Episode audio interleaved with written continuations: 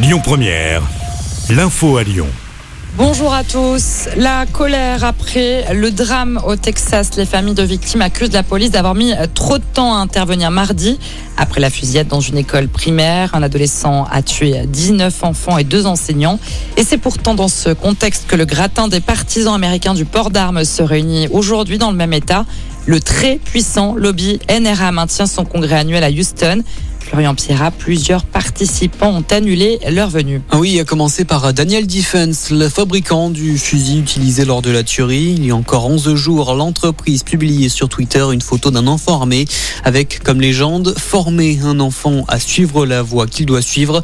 Parmi les autres défections, celle du gouverneur républicain du Texas, Greg Abbott, y enregistrera seulement un message vidéo. La NRA, elle, se dédouane de toute responsabilité dans la tuerie, estimant qu'il s'agissait, je cite, de l'acte d'un criminel isolé et dérangé.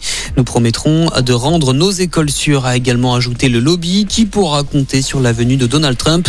L'ancien président prévoit, je cite, d'y tenir un discours important. Et notez que des manifestations sont prévues aujourd'hui à Houston contre la tenue de ce congrès de la NRA. En France, le directeur général de Ferrero France s'excuse après le scandale de la contamination à la salmonelle de chocolat Kinder. Nicolas Nekov s'exprime pour la première fois dans le Parisien. Il reconnaît une défaillance au niveau d'un filtre situé dans une cuve à beurre laitier. 81 cas avaient été détectés en France. Le gouvernement, en ordre de bataille, Elisabeth Borne a réuni ses ministres ce matin à Matignon pour distribuer leurs feuilles de route et partager la méthode gouvernementale. La première ministre entend avancer sur les priorités fixées par le président Emmanuel Macron, notamment le pouvoir d'achat.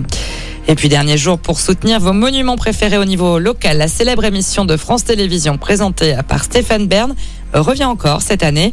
Pour l'heure, chaque région doit départager ses monuments champions. Vous pouvez voter sur le site de France Télévisions jusqu'à ce soir minuit. Voilà pour l'actualité. Bonne journée à tous. Écoutez votre radio Lyon Première en direct sur l'application Lyon Première, lyonpremière.fr et bien sûr à Lyon sur 90.2 FM et en DAB+. Lyon Première